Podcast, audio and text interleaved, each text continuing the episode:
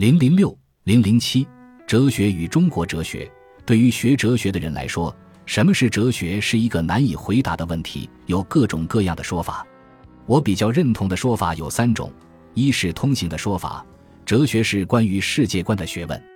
问题在于，人们往往把世界仅仅理解为客观世界，其实这里所说的世界是指物质世界和精神世界的总和。这里所说的观。也不是对象性观察之观，因为世界作为总体不可能成为观察的对象。这里所说的观其实是观念之观，即以一种观念来把握世界的总和。哲学以哲学理念理解世界，把握世界，这种哲学理念就是本体论。哲学是关于世界观的学问，但不等于世界观。人人都有自己的世界观，并不是人人都有自己的哲学。依据哲学是关于世界观的学问的说法，中国当然有自己的哲学。二是古希腊的说法，哲学就是爱智慧。中国哲学所说的弘道、穷理、通缉与爱智慧的意思相近，至少有家族的相似性。依据这种说法，也不能说中国没有哲学。哲学是人类的公产，不是西方人的专利。哲学可能产生于人性的弱点。人是有思维能力、爱智慧的动物，总想获得总体性的、终极性的认识。可是每个人的生命又是有限的，这就造成了庄子所说的人生有涯而知无涯的矛盾。这种矛盾只能在人类延续的过程中不断得到一定程度的解决，不可能完全解决。哲学是爱智慧，还不等于就是智慧。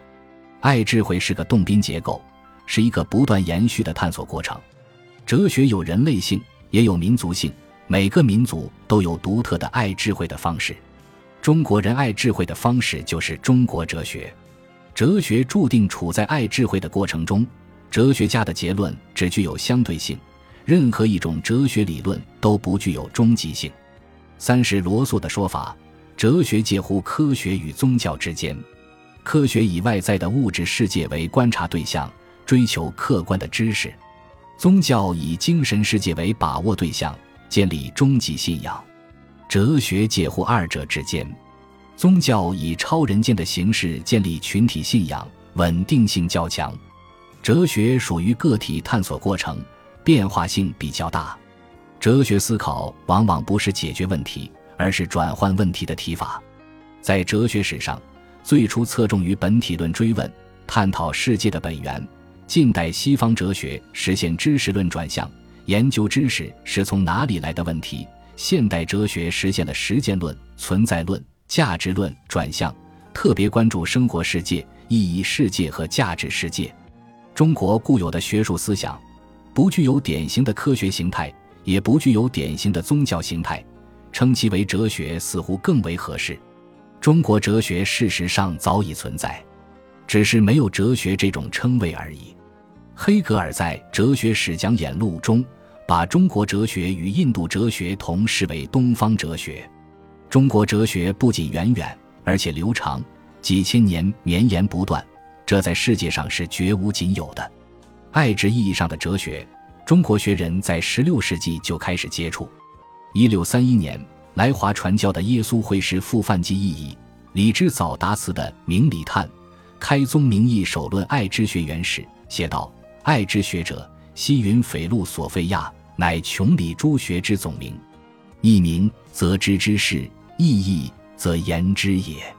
又说一名则言探取凡物之所以然，开人洞明物理之始也。